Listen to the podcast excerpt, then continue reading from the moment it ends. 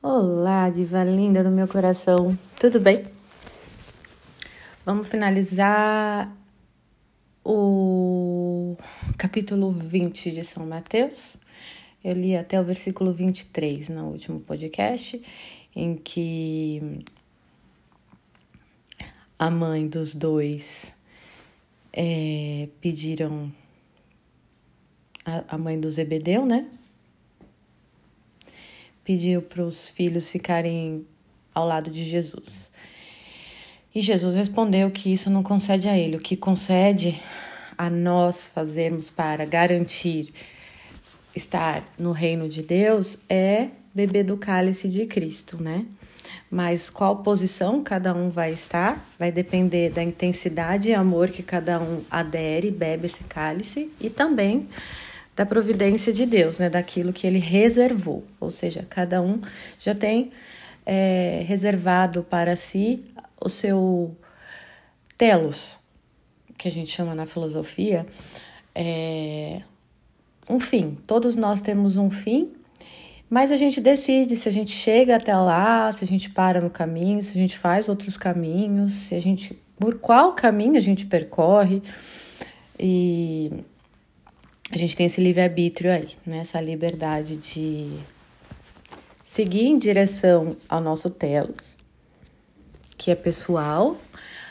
O lugar é o mesmo para todo mundo, mas o modo de chegar, o caminho é pessoal, biográfico, único. Ou, né, você lutar contra esse telos, né? Que seria semelhante à luta do Simba, fingindo que não é leão, né?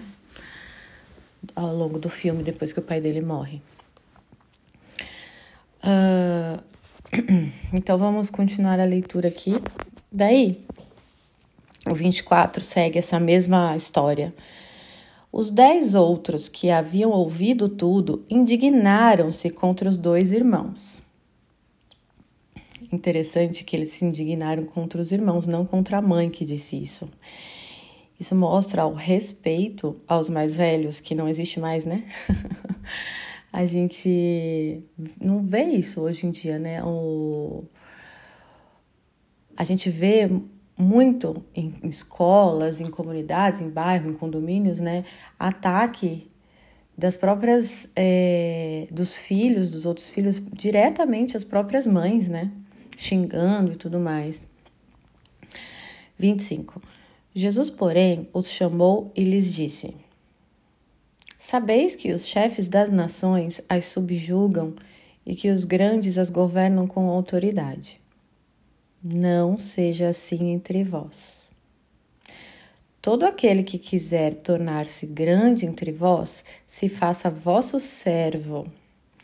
E o que quiser tornar-se entre vós o primeiro, se faça vosso escravo Assim como o Filho do Homem veio, não para ser servido, mas para servir e dar sua vida em resgate por uma multidão. Ao sair de Jericó, uma grande multidão o seguiu. Dois cegos sentados à beira do caminho, ouvindo dizer que Jesus passava, começaram a gritar: Senhor, filho de Davi, tem piedade de nós. A multidão, porém, os repreendia para que se calassem. Mas eles gritavam ainda mais forte: Senhor, filho de Davi, tem piedade de nós. Jesus parou, chamou-os e perguntou-lhes: Que quereis que eu vos faça? Senhor, que nossos olhos se abram. Jesus, cheio de compaixão, tocou-lhes os olhos. Instantaneamente recobraram a vista e puseram-se a segui-lo. E aí a gente finaliza o capítulo 20.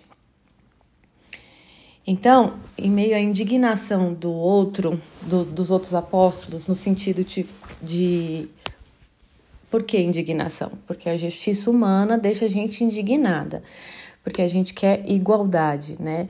Ah, ora, por que, que os outros, aqueles dois apóstolos ficariam à direita e à esquerda e os outros não, né? Os outros dez não? Né? Então, é um pensamento humano. Então, o tempo todo, Jesus está mostrando a distinção entre o raciocínio humano, que é defasado por conta do pecado, e o pensamento divino, que é perfeito, que une, que não divide nem separa, que, que respeita a alteridade a individualidade dentro da dignidade igual de todo mundo.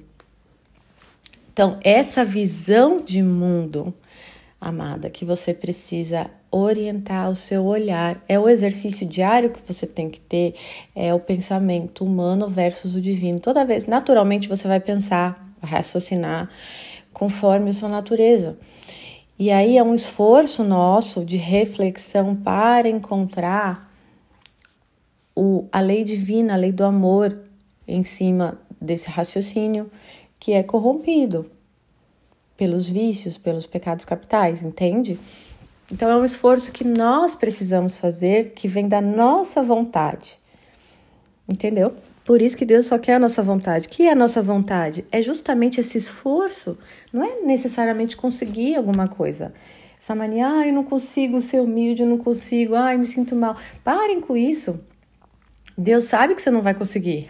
Ele só quer que você queira, de todo o coração. Se você quiser de todo o coração, ele vai dar a graça para você conseguir no momento certo, no momento que ele achar que você precisa.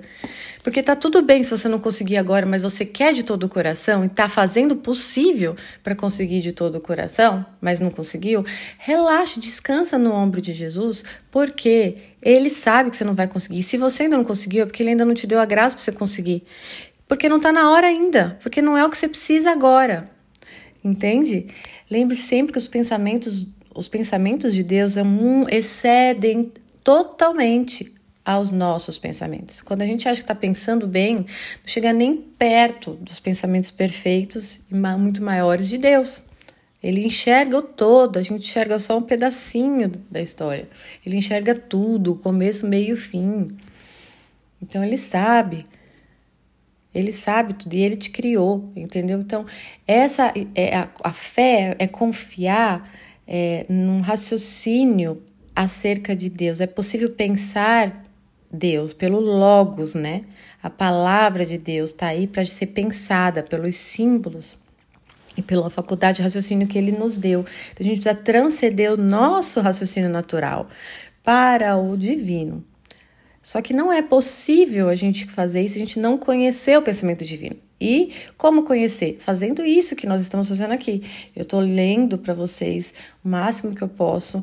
É, gostaria de fazer diariamente, ainda vai acontecer, mas estou aqui no objetivo de você conhecer. A meditação inicial é isso, é você conhecer a palavra divina Logos. Mas se você não, se você conhece não reflete para que a sua razão é, transceda, a sua razão natural transceda a sobrenatural, não vai adiantar. Mas também se você não conhecer, você também não vai atingir, a não ser que a graça te, infusa te penetre por providência divina, né?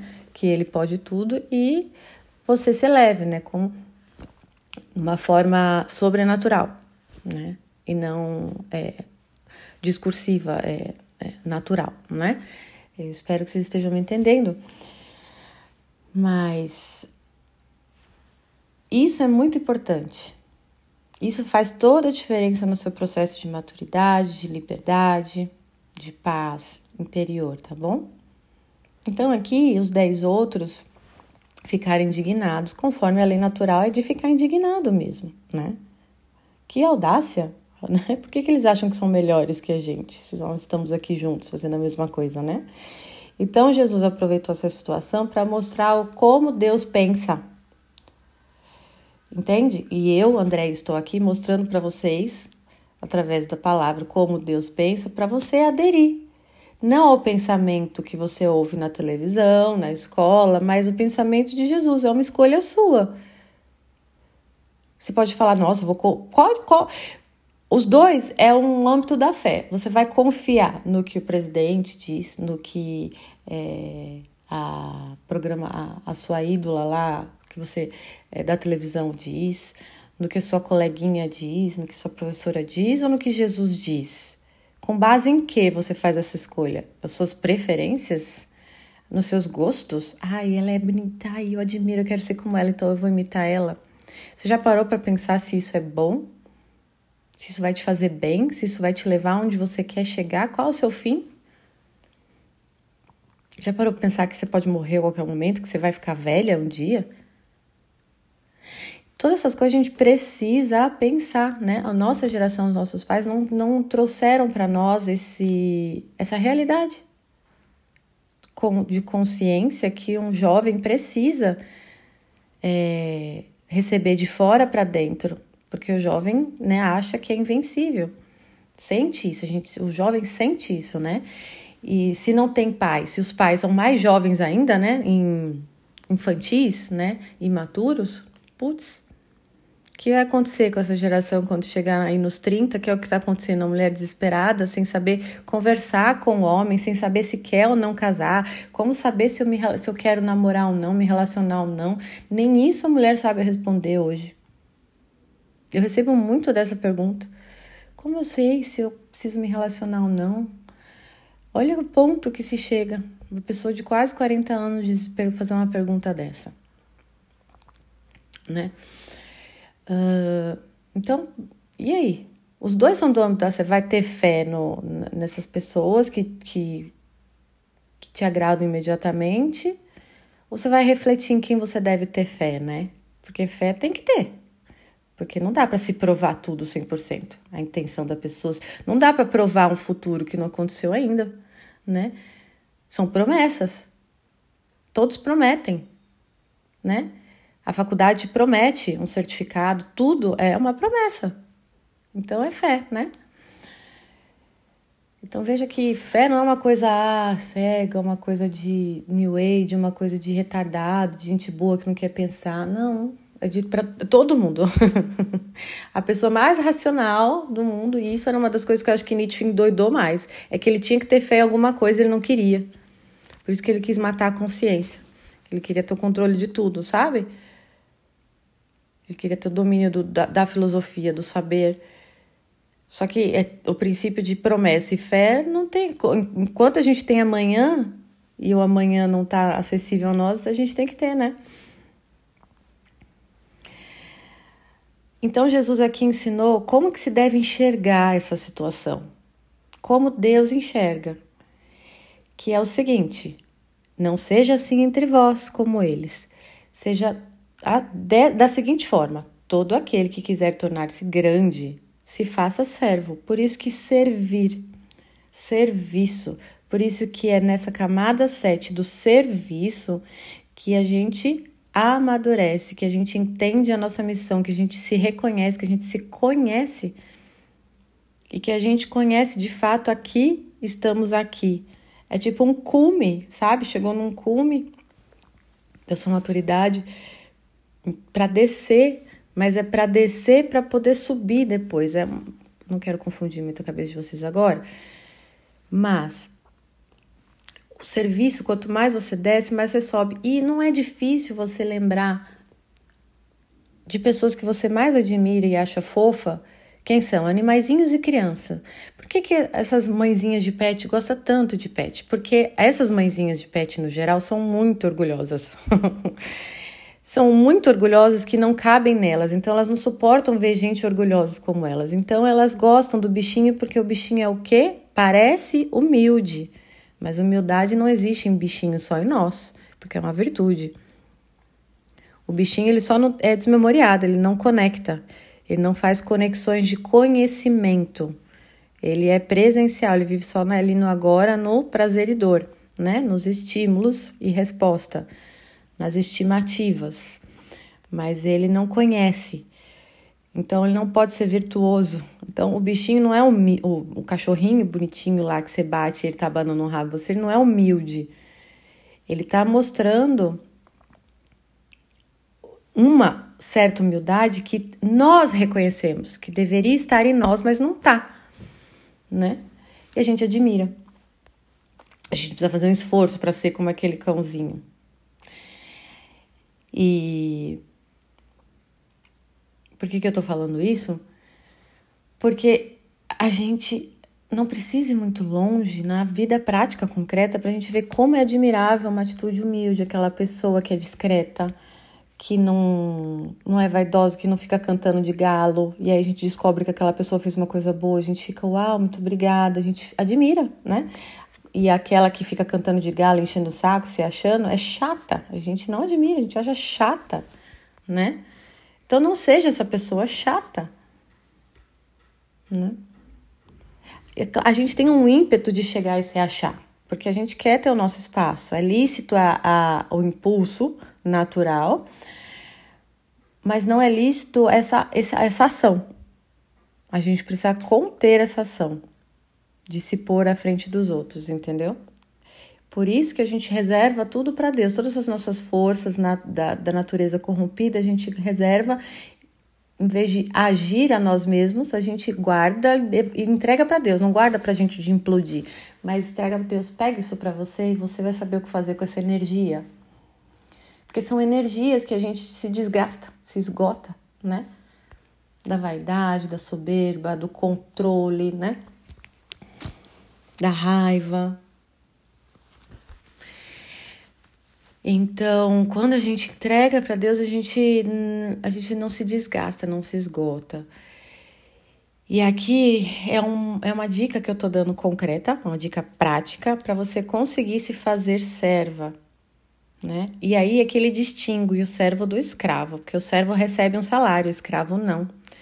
Mas o escravo, ele é como filho do amo, no sentido de. É cuidado lá, né? Não tem só o afeto, né? É... E o servo já. É... A gente pode dizer que o escravo tem mais afeto, de algum modo. Se a gente vê a moda antiga, né? Os escravos, do que o servo, que recebe seu salário, é uma coisa mais impessoal, né? Acho que é essa a melhor palavra. O escravo é mais pessoal participa mais da vida pessoal do que o servo. É bem interessante meditar nessas duas palavras, no servo e escravo. E ele faz essa distinção. Todo aquele que quiser tornar-se grande entre vós, se faça vosso servo. Então a gente tem que servir os outros, uns aos outros. E o que quiser tornar-se entre vós o primeiro, se faça vosso escravo. Veja que quem está mais próximo do amo é, é o escravo. O escravo é o que mais sabe sobre o amo, né? Aquelas escravas que ficavam do lado da senhora, né? É a que mais sabe, né? Que todos os segredos, tudo, né? É a que mais tem a confiança. E ele diz isso, que quem faz isso se torna filho, né?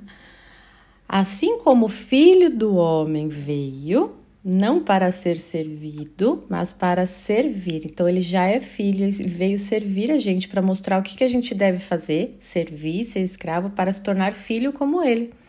Então, assim como o filho do homem veio não para ser servido, mas para servir e dar sua vida em resgate por uma multidão.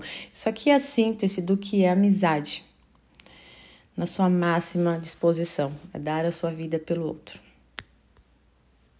Depois disso, tem o episódio dos cegos, né? Fazendo uma analogia à nossa cegueira. A analogia da cegueira é muito comum, porque os olhos, acho que eu já disse isso para vocês, ele é o sentido principal que conversa com os outros sentidos, né? A gente fala, ai, ah, deixa eu ver isso aqui, e a gente pega, né? Ou, deixa eu ver isso aqui, a gente cheira, né? Então, a gente usa dos olhos para usar todos os sentidos, né? Eu falo sempre Anastácia, se vê com os olhos, não com a mão, né? Quando a gente vai num lugar, num museu, não pode mexer nas coisas, né? Numa loja. Então, os olhos, ele é a janela da alma. Então, aqui faz uma alusão, né, à cegueira física, em que Deus, é, analogamente, né, tem compaixão de nós que somos cegos. Né? Jesus, cheio de compaixão, tocou-lhe os olhos porque ele insistiu. Então, veja a atitude que a gente deve ter: insistir em pedir, em gritar. Senhor, filho de Davi, em gritar o quê? Tenha piedade de mim, não é em gritar, me atenda não é gritar em pranto e oração, por que você faz isso comigo, meu Deus? Por que, que eu sofro? Por que, que eu sou diferente? Me explica, por que, que eu sou assim? Por que, que você me fez assado? Deus, por que, que você não me dá isso? Por que, que meu marido faz aquilo? Meu Deus, não é isso. Você tem que chegar em direção, por mais injustiçada que você se sinta, lembra da lei natural, da lei divina, a lei natural, a gente sempre vai se sentir injustiçado porque ela é injusta em si, porque só o amor que consegue é, respeitar a alteridade em iguais, só o amor. Então, tudo que está abaixo do amor não é capaz de abarcar nossas necessidades de alteridade, de distinção, de pessoalidade dentro de um mundo comum, de uma estrutura comum, né? Necessidades comuns e ser amado, ser respeitado, ter boa fama, ser querido, né? Então, é, a gente deve chegar, não importa como a gente esteja se sentindo, quanto injustiçado ou não, a gente deve olhar para Deus, para o Filho de Davi, Jesus, e pedir piedade. Senhor, tenha piedade de, no, de mim, tenha piedade de mim que estou sofrendo. Tenha piedade de mim, ajude-me, dê forças, me mostre o caminho. É assim que a gente deve se dirigir. E insistir. Se continuar em silêncio, grite, continue. A gritaria que significa insistência. E as pessoas tentando calar em volta significa todos os obstáculos que vão surgir no seu caminho. Ah, entre ir à missa ou fazer oração, ou ir ver um vídeo no YouTube, ou não sei o que, aí você vai lá e vai ver o vídeo no YouTube. Você sucumbiu a esse povo gritando em volta pedindo para você calar a boca, semelhante a essa multidão que os repreendia para que se calassem. Então, essa repreensão para você se calar na oração é todas as distrações do mundo que tem hoje em dia seja as distrações exteriores, né? Vídeos seu, dos seus sentidos, vídeos, livros, passeios, compras e tudo mais, seja distrações interiores sua, culpa, raiva, é, indignação, orgulho. Tudo isso é multidão que você deve calar e continuar gritando. Você deve gritar mais alto que essa multidão. Então, começou a vir distração, você grite mais alto. Sua consciência precisa gritar mais alto. Não, Senhor, tenha piedade de mim. Não vou sucumbir a isso. E ele vem, diva, eu garanto. Mas tem que ser autêntico. Isso eu não posso fazer por você, ninguém pode fazer isso por você. Aí chega o limite do educador diante do educando. É a sua disposição, sua vontade de abertura. Quanto você se abre para isso? é o quanto você vai ser tocada. Jesus, cheio de compaixão, tocou-lhe os olhos. Instantaneamente recobraram a vista. Eu acabei de dizer, e ó, tô lendo aqui só para confirmar pela palavra de Jesus. Instantaneamente recobraram a vista e puseram-se a segui-lo. Então, o que eu disse agora, se você for autêntico e fizer de todo o coração, ele responde na hora. E o que, que você deve fazer na sequência? Não é que nem quando passa a nossa dor de dente que a gente esquece que teve aquela dor horrível. Não, é segui-lo como gratidão e como uma pessoa inteligente, consciente de que o único caminho bom para você é seguir a Cristo. Qualquer outro vai te levar ao abismo. Tá bom? Um beijo apaixonante.